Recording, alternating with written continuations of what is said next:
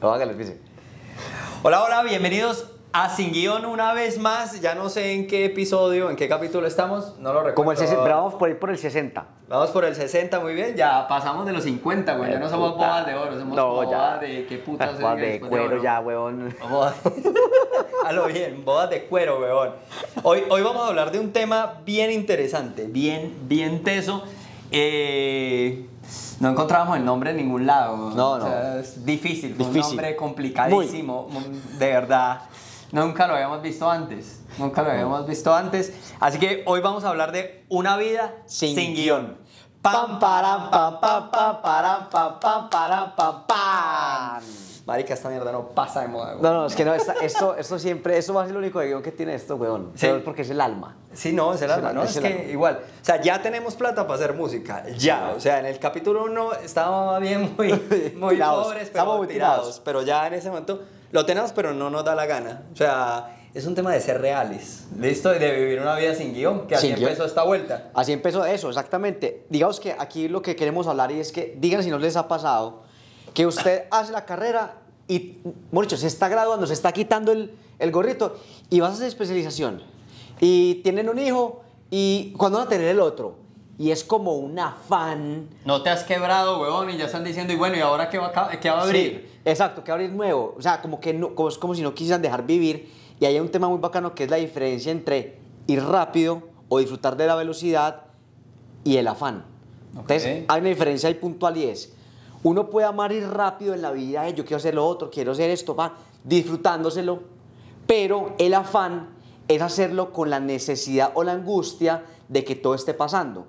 Entonces, ¿cuál es la cosa? Usted puede ir muy rápido, medio rápido o medio lento, pero el afán puede estar en cualquier velocidad. Y el afán es esa necesidad, esa, ese, como que se siente aquí el interior, como que, como que puta. Es que hay una frase que los papás que dicen que el afán no queda sino el cansancio. Exacto. Y es esa vaina, o sea, en tu búsqueda por llegar a un punto B que te dijeron que existía, empiezas de alguna manera a eliminar la energía que tenías para llegar a quién sabe qué punto. O sea, porque sales de un punto A y es un poquito lo que hizo Colón. O sea, salgo de un punto A buscando algo y no es que... Y, y hay una cosa graciosa que yo pongo en el libro y es que Colón fue el último en descubrir América. O sea... Sí, claro, total. Pues, marica, esta mierda está descubierta. Aquí estábamos, pues no nosotros, pero había gente. O sea.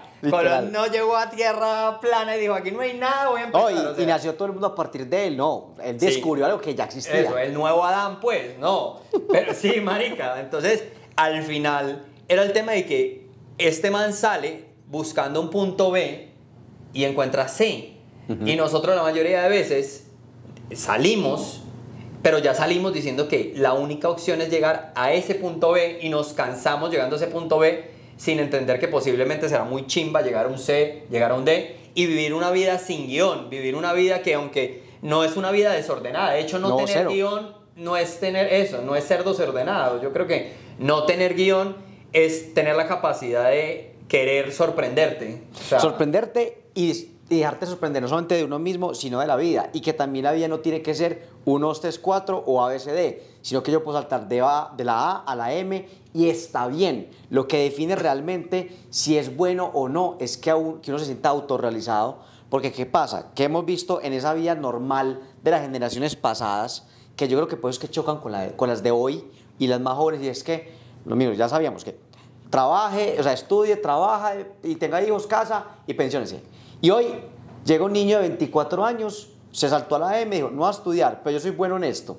Lo hago, ya hice la plata, ya tengo la casa, pero no me importa. Eh, y los hijos míos, si los tengo o no los tengo. Ay, no, qué desorden. No, para nada.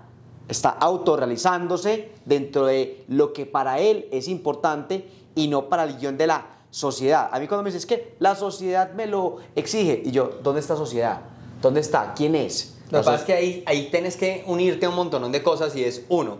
Primero, le tenemos excesivo miedo a la crítica Ajá. porque consideramos que de alguna manera la crítica es una realidad. O sea, parce, si vos me venís a criticar y me vas a decir algo, yo lo puedo tomar como una realidad y decir, listo, es una crítica destructiva, me la voy a comer. O como una crítica constructiva, la voy a escuchar, la analizaré y tomaré decisiones alrededor del tema. O me la suda y me da igual sí, sí, weón. O Sí, sea, total. es un poquito la situación que hay que entender es claro, cuando crees que lo que recibes de afuera es la realidad, pues O- no tenés ninguna otra opción, weón. O es la definición de uno mismo. Porque hay una frase que me gusta usar y es. Esta frase, weón.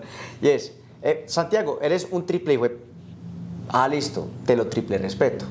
Porque entonces, cuando decías que le tenemos miedo a la crítica, yo creo que también es una conexión. y Es que hoy nos da miedo ser nosotros mismos y ser criticados al ser nosotros mismos. Y siendo nosotros mismos nos da miedo no poder ser lo que se supone está vendido como un punto de éxito. Ajá. O sea, es que somos empresarios, listo. Y entonces yo me reúno con Santi y él me empieza a contar de su vaina y, hey, Tani, mira esta empresa y pum, pum, pum, pum, pum. Y entonces yo aquí empiezo a decir, ay, gonorrea, yo no estoy tan bien.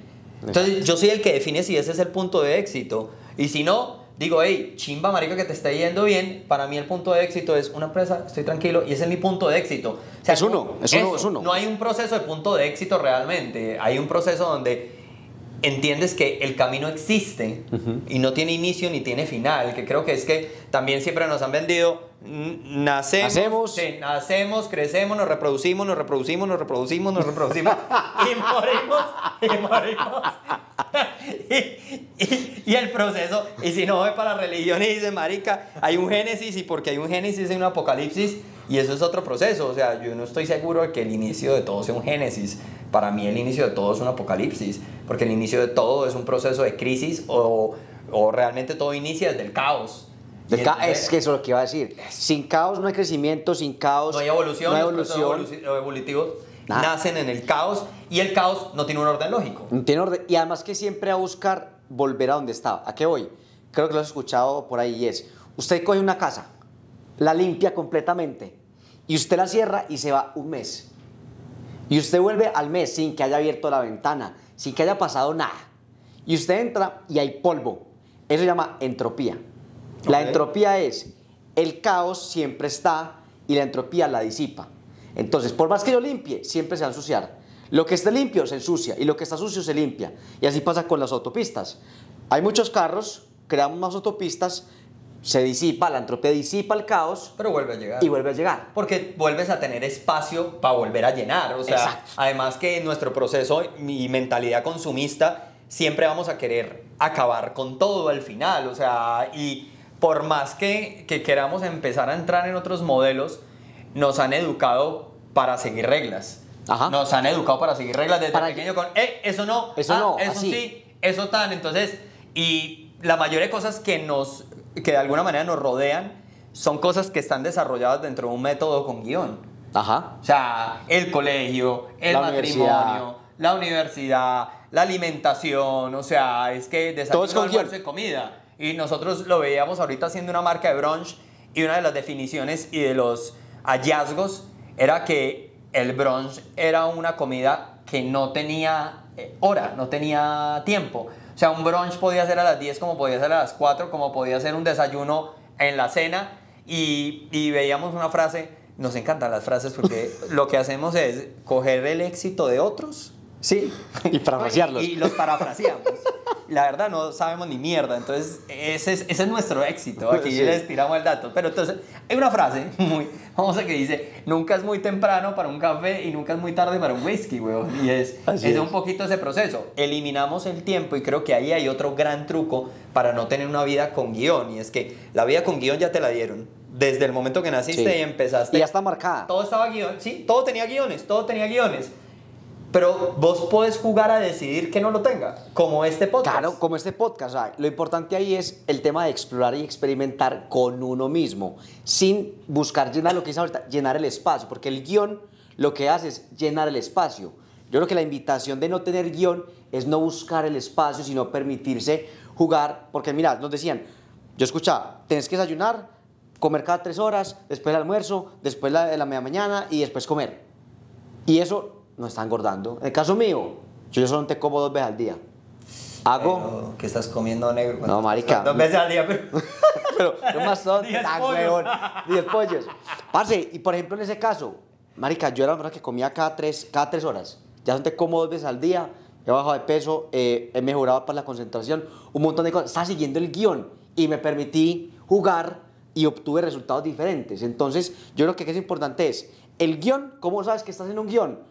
Uno, porque estás queriendo la aprobación de todos. Quieres Estás queriendo ser como, como otra otros. persona y no como vos. Exacto. Quieres, quieres hacer lo mismo que otros para diferenciarte, pero eres una copia más. Ok. Lo tercero sería que quieres llenar un espacio por una línea que trazó alguien que no conocemos, que llama sociedad. Llega un momento donde haces las cosas y ni sabes Ni por qué. por qué. O sea, es como cuando vas para la casa, que uno llega y dice, ay, marica, ya llegué a mi casa, weón. Y no te acordás por dónde te metiste, pero ya lo tenés tan claro. Y obviamente el cerebro trabaja con algo que se llama easy going, Ajá. que es voy a gastar la mínima cantidad de energía para poder resolver algo porque ya lo sé hacer. Ya lo sé y hacer. El, el cerebro no quiere Y hacer es otra cosa. repetitivo. De hecho, y ahí es algo chévere y es, ¿cuántas cosas usted quiere hacer y usted se ha dicho, ya estoy muy viejo?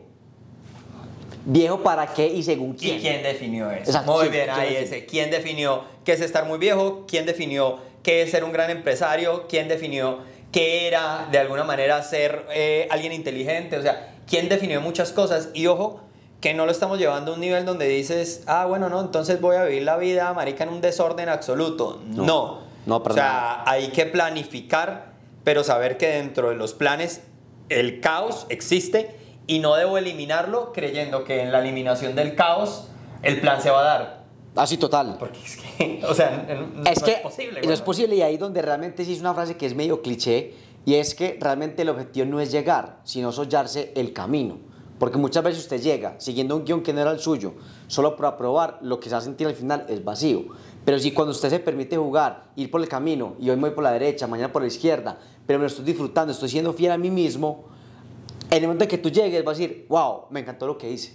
Y es lo que hoy más está sucediendo. Mira, hace algunos años, una profesora que es una gran amiga mía tan, y me decía, yo quisiera llevarte a la universidad donde hoy estoy dictando clases, pero no te llevo porque vos sos muy grosero. Yo me hubiera podido quedar con eso y decir, No vuelvo a decir groserías. no vuelvo a decir groserías o decir, nunca voy a poder ser conferencista frente a gente porque soy muy grosero. Y hoy, parce, en este podcast, en mi vida, y no lo digo como "Ah, orgullosamente grosero, pues no, no, lo digo porque, o sea, y, y escuchaba con Ateo, el podcast con Ateo Manager, Ah, sí, y él sí, sí. decía que las groserías no eran groserías, sino realmente eran palabras que él utilizaba para acentuar ciertas ideas y ciertas Claro, cosas. es, lo- es que las palabras se quedan corticas cuando no hay una palabra. Y a veces, y hoy, no, no es que diga la grosería por decirla. Entra en medio de la conversación y hoy la gente ve que la conversación que hacemos es real. ¿Por qué? Porque no tiene un puto guion. Exacto. Y dije puto. y tampoco estaba planeado. Entonces yo creo que para ir cerrando Santi, para ir cerrando, porque claro, ya vimos como, hey, querer ser como el otro, seguir una línea. Yo quiero como que dejemos dos pequeñas conclusiones alrededor del tema. Hay dos pequeñas conclusiones que consideramos que pueden funcionar para el desarrollo de negocios, la vida o ciertas cosas alrededor de qué pasa cuando dejo de vivir la vida sin guion, cua- con guion, y qué pasa cuando el sin guion de alguna manera entra a mi vida. Perfecto. ¿Listo? Está súper claro. Entonces, primero para hablar del tema de lo que sea como el guion, sea en la vida, en la empresa, lo que sea, yo siempre digo es, siempre concéntrate en tu plato y no en el de tu vecino. Aplica para todo. Cuando dice, no, vamos a mirar la competencia que está haciendo, y yo, ¿para qué? No, es que usted va a ser tan grande como sea capaz de trabajar en su negocio y ser mejor de lo que usted ya es hoy, sin importar querer ser como la otra compañía. Entonces lo mismo es, en las empresas, usted sabe que está haciendo un guion cuando quiere aparentar, cuando quiere ser como los demás, cuando quiere buscar el, digamos, como llenar el vacío. Y cómo vivir sin guion es entendiendo que la respuesta siempre está al interior. Usted puede decir un montón de cosas, ah, yo no quiero ir a tal parte. Y usted por dentro dice, ah, yo sí quiero.